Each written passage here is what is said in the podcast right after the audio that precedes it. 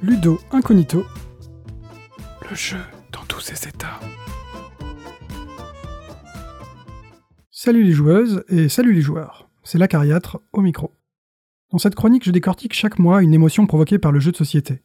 Pour ce cinquième épisode, on va parler de connivence. Pourquoi et comment le jeu nous rend complices? Complices de quoi exactement? Et qu'est-ce que ça apporte au jeu? Autant de questions auxquelles je vais tenter de répondre ici. Accrochez-vous. C'est parti Mais avant d'aller plus loin, de quoi parle-t-on exactement? De la sensation de connivence. Une entente implicite, un secret partagé, un sentiment de synchronisation avec les autres joueuses. On pourrait aussi parler de complicité, mais sans culpabilité aucune.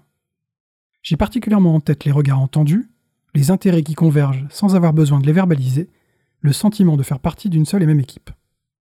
Mais quel rapport avec le jeu? Vous connaissez le topo, on commence par quelques exemples. À Anabi, je pose ma carte avec un petit frisson d'angoisse. Mais c'est bon Le premier feu d'artifice est complété. On pousse un soupir de soulagement collectif. On s'était bien compris. À Décrypto, j'échange un sourire entendu avec Louise. Impossible que nos adversaires comprennent cette référence. Les pauvres. À Feelings, je suis un peu surpris et quelque part touché par l'émotion choisie par Alphonse. Je ne pensais sincèrement pas qu'il se livrerait ainsi. Ça sent le vécu, non? Mais alors, pourquoi une telle présence du sentiment de connivence au sein du jeu? La partie de jeu constitue son petit monde à soi, en marge du monde réel. On parle de cercle ludique, même si l'idée que le jeu et la vie n'aient pas d'impact l'un sur l'autre est un cliché erroné. Dans le temps et l'espace d'une partie, les joueuses ont convenu de respecter les règles, de jouer le jeu. Elles sont donc les participantes d'une éphémère société secrète, avec ses rituels bizarres et incompréhensibles pour quiconque n'est pas intronisé. Le jeu, la partie de jeu sont ainsi un objet qu'elles sont les seules à partager, l'essence même de la connivence. Dans une chronique de la saison dernière, j'avais évoqué les travaux de Brenda Brathwaite, conceptrice de jeux vidéo et autrice d'une série de jeux de société expérimentaux, dont le célèbre Train. Pour Brenda Romero, comme elle s'appelle désormais, le jeu de société est le médium le plus adapté pour questionner les mécanismes de la complicité. Car dans le jeu de société, selon elle, les joueuses doivent volontairement se soumettre aux règles, et si ces règles sont floues, les joueuses vont devoir les interpréter, les compléter, se rendant ainsi co-autrices, et donc complices de la partie de jeu. Contrairement à d'autres formes narratives, comme le livre ou le film, où la complicité du spectateur ne peut être que passive, et franchement, est-ce encore de la complicité dans ce cas? Et contrairement aux jeux vidéo, qui accordent par essence beaucoup moins de marge de liberté aux joueuses sur l'application des règles de jeu. Autrement dit, le caractère actif et même moteur des joueuses dans le jeu de société encourage la complicité. Le dispositif même du jeu de société favorise la connivence par un fait tout simple. Les joueuses se voient. Le regard est en effet un très bon support de la connivence, parce qu'il permet de communiquer très discrètement, tout en passant beaucoup d'informations. Parce qu'il permet de constater que la personne dont on croise le regard est également consciente de ce qui se joue implicitement. Dans le jeu vidéo, par opposition, il est très rare que les joueuses se regardent, puisque l'écran est au centre de l'attention. La complicité peut cependant s'exprimer par d'autres moyens, à l'oral par exemple, ou plus mécaniquement quand les joueuses se connaissent suffisamment pour automatiquement synchroniser leurs actions de jeu. Mais je persiste à croire que c'est bien le jeu de société qui est le plus riche sur cet aspect. Cependant, il faut bien avouer que la connivence du jeu reste un peu cantonnée à celui-ci. On peut vivre un moment complice avec des parfaits inconnus autour d'une table de jeu dans un festival. Mais ce sentiment s'évanouira sitôt la partie terminée, ou presque. Mais pendant la partie, quelle force Plus largement que la partie, on peut imaginer d'autres relations de connivence. Celle qui unit tout simplement les passionnés de jeu, par exemple, unis par un jargon et des références communes. Dans les films ou les livres, il arrive fréquemment que l'autrice titille la connivence de son public, en glissant des références par exemple. Mais le jeu est une forme d'art où l'autrice est particulièrement invisible. Elle cherche au contraire à effacer sa présence pour que les joueuses puissent investir pleinement le jeu. Pourquoi aujourd'hui vous parlez de connivence, plutôt que d'une autre émotion ludique euh, plus immédiate? Pour tout vous dire, l'idée de cette saison de chronique, consacrée donc aux émotions ludiques, m'est justement venue en rapprochant deux idées. Cette notion de complicité ludique, mise en avant par Brenda Romero, est un de mes moments de jeu préférés dans le meilleur jeu du monde, je parle bien sûr de Time's Up. Car dans Time's Up, il y a toujours ce fameux moment où à l'étape de mime, une joueuse parvient à faire deviner une des cartes en rebondissant sur la façon dont cette même carte a été devinée à l'une des étapes précédentes. Scientifique française, mais si tu sais, avec un nom de plat indien, devient le mot indien à l'étape 2, puis le mime d'un totem à l'étape 3. Marie Curie absolument génial. Car soudainement, le cercle ludique est devenu infranchissable. Pour une observatrice qui arriverait à ce moment-là de la partie, quel rapport entre un totem indien et Marie Curie? Pour les participantes, en revanche, c'est une sensation délicieuse.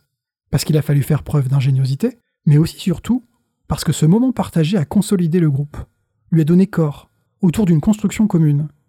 Cela donne donc l'impression de vivre un moment unique, privilégié. L'appartenance au groupe est un ressort social fondamental, et le jeu de société n'a jamais fait autant office de mini-société.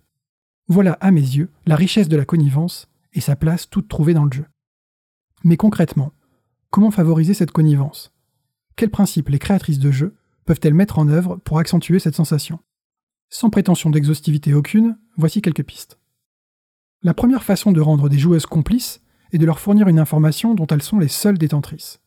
Les jeux à identité cachée, par équipe, en sont le parfait exemple. Le temps d'une partie, les loups-garous s'identifient et font front commun dans la bataille.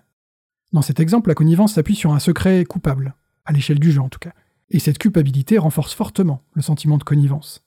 Mais la complicité n'y est donc que partielle, puisque vécue par une partie des joueuses uniquement. Sans doute une des raisons pour lesquelles il est beaucoup moins drôle d'être simple villageois. Autre piste. Rien ne rapproche autant qu'un bon ennemi commun, n'est-ce pas? Pour favoriser la complicité, l'autrice de jeu peut donc dresser des obstacles communs aux joueuses. Je pense bien sûr au jeu coopératif, où l'obstacle est le jeu, et au jeu par équipe, où l'obstacle est l'autre équipe. Dans des cryptos, quelle jubilation tenter des rapprochements improbables que seuls nos partenaires peuvent justement décrypter grâce à ces mots que nous seuls voyons. Une autre façon de susciter la connivence est de permettre aux joueuses de faire référence à un socle de connaissances ou de souvenirs communs. Dans tous les jeux où il faut faire deviner un mot ou un personnage aux autres par exemple. Mais si, c'est la couleur préférée de maman. Une complicité qui est déjà présente, mais que le jeu révèle au grand jour. Ces deux meilleurs amis se répondent du tac au tac à tabou, se comprennent à demi-mot, sous les regards incrédules de leurs conjoints respectifs qui ne comprennent rien à ce qui est en train de se passer. À tel point que beaucoup de jeux de ce type interdisent désormais de faire référence à des informations connues seulement d'une partie des joueuses. Cette connivence de la vie réelle devient ainsi un support de la triche dans le jeu. A l'inverse, des jeux favorisent ce partage de vérités personnelles. Dans Farben ou Feelings, il s'agit de partager ses émotions ou ses souvenirs. Cette fois, le jeu devient le support d'une connivence qui doit dépasser le cadre de la partie de jeu et rapprocher les joueuses, même une fois la boîte refermée. Enfin, je citais le fabuleux exemple de Time's Up tout à l'heure. Certains jeux vont ainsi plus loin en faisant construire un référentiel commun aux joueuses au cours de la partie. Dans Phase de Book, cité par le pionfesseur, on construit ensemble le glossaire des monstres, une mise en commun pour la durée de la partie uniquement, et qui n'appartient qu'à nous seuls. Autre exemple, l'éditeur Thorny Games, spécialisé dans les jeux sur le langage, a été jusqu'à proposer le jeu expérimental Signs, où les joueuses créent petit à petit leur propre langage des signes. Si on extrapole, toute partie de jeu est en réalité la construction d'un référentiel commun. L'historique des actions, les incidents de jeu, les surprises bonnes ou mauvaises forment un souvenir partagé uniquement des joueuses.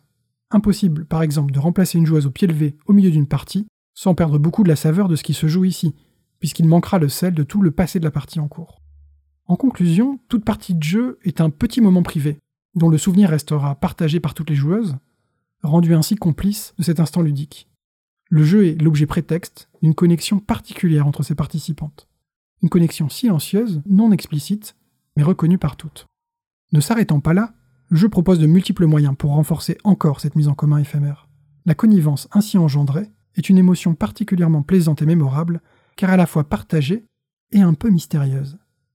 Pour que cette émotion existe, il faut que la joueuse s'investisse émotionnellement, et cela ne peut se faire qu'en toute confiance. C'est une des raisons pour laquelle les parties de jeu doivent être des endroits et moments sûr, sans discrimination et sans jugement. On se retrouve le mois prochain pour parler d'une autre émotion sociétoludique. D'ici là, jouez bien et regardez vos partenaires de jeu dans le blanc des yeux.